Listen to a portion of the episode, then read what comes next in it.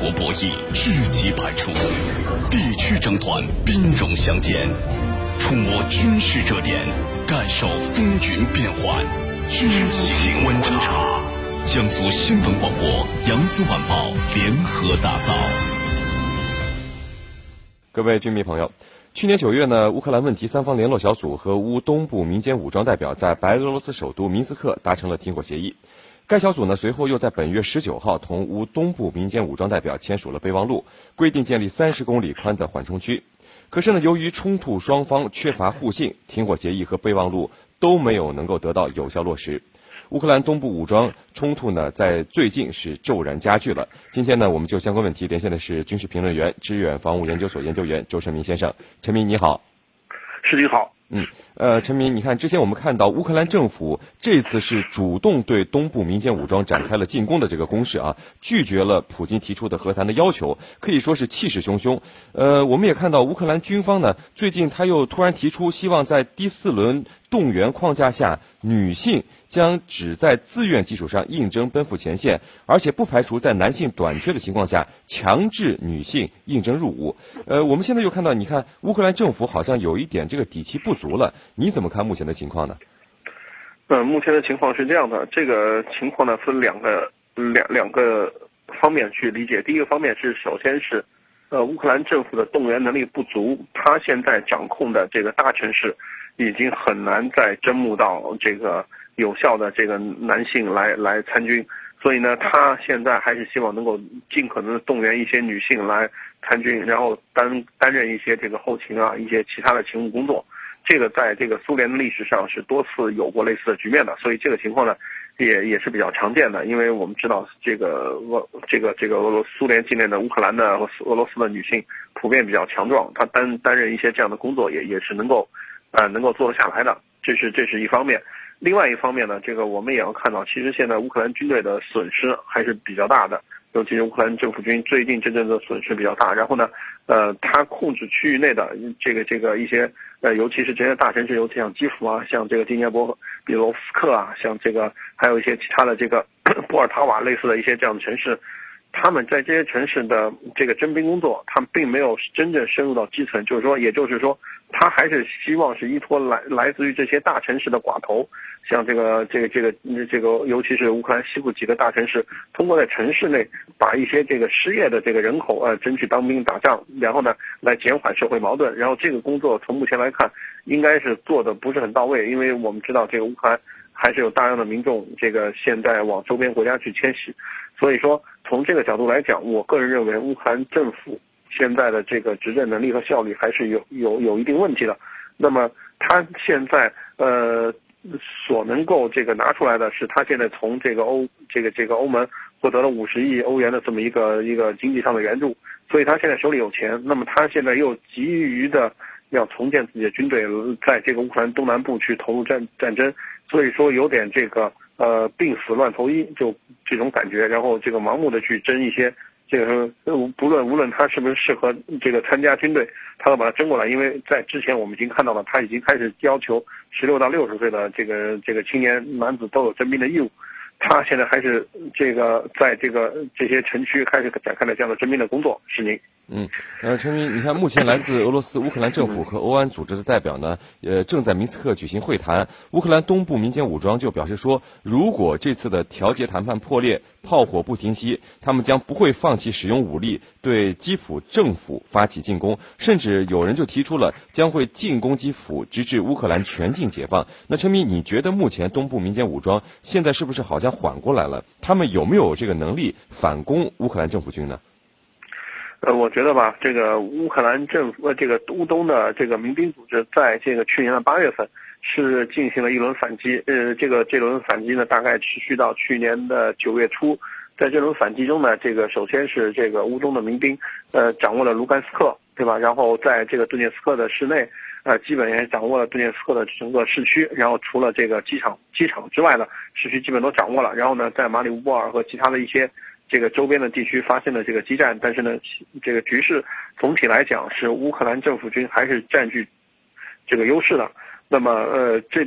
这阵子通过这个冬季和这个呃，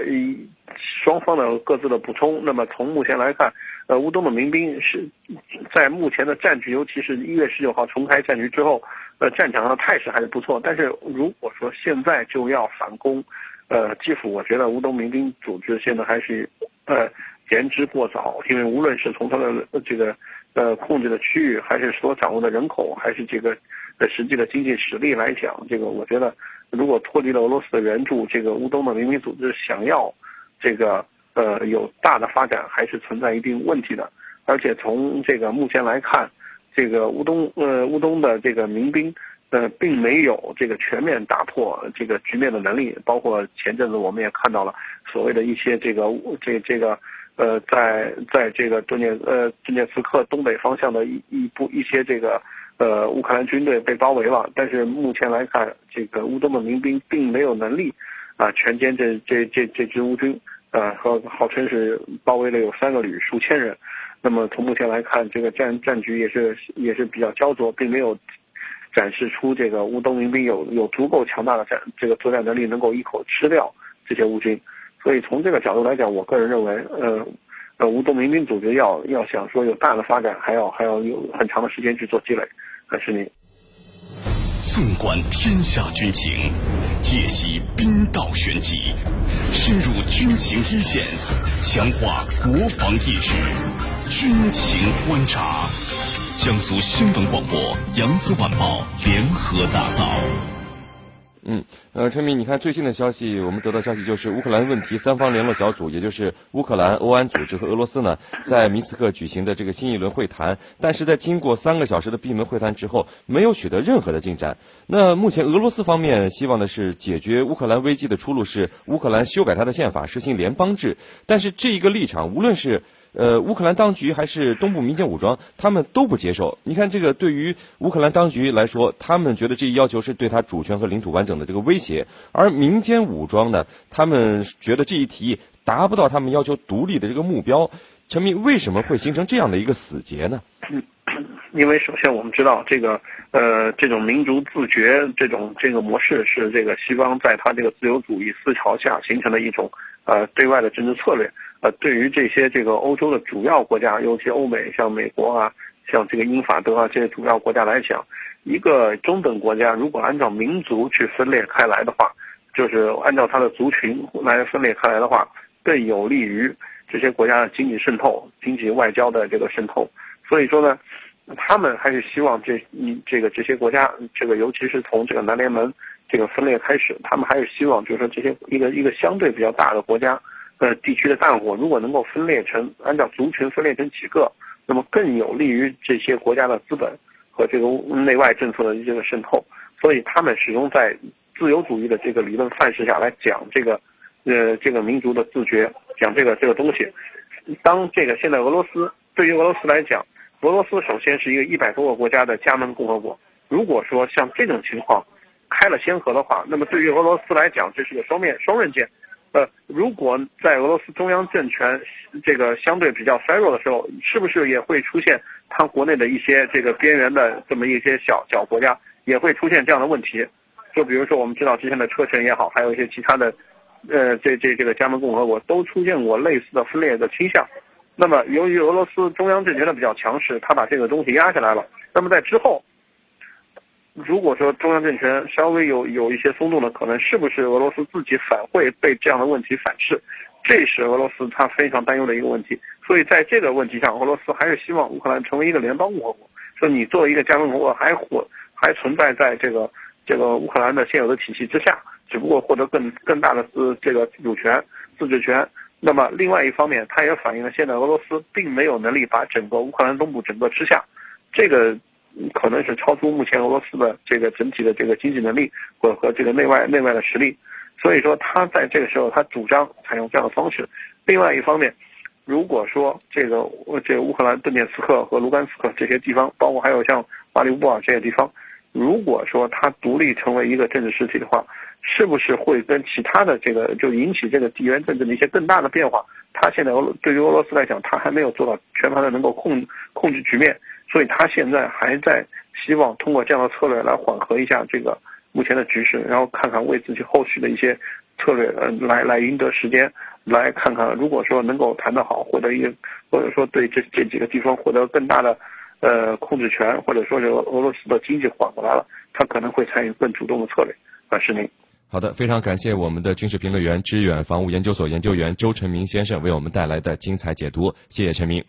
哎，谢谢石林。好，今天的节目就到这里，非常感谢您的收听。如果您需要和我们交流，可以通过九三七军情观察的微博、微信和我们联系讨论。更多新闻敬请关注江苏新闻广播网九三七点 VOGS 点 CN。我们下期节目再会。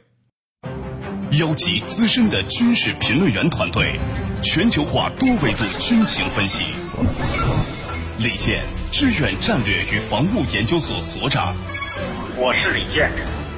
孙小伟，扬子晚报军事专刊主编。听众朋友们，大家好，我是孙小伟。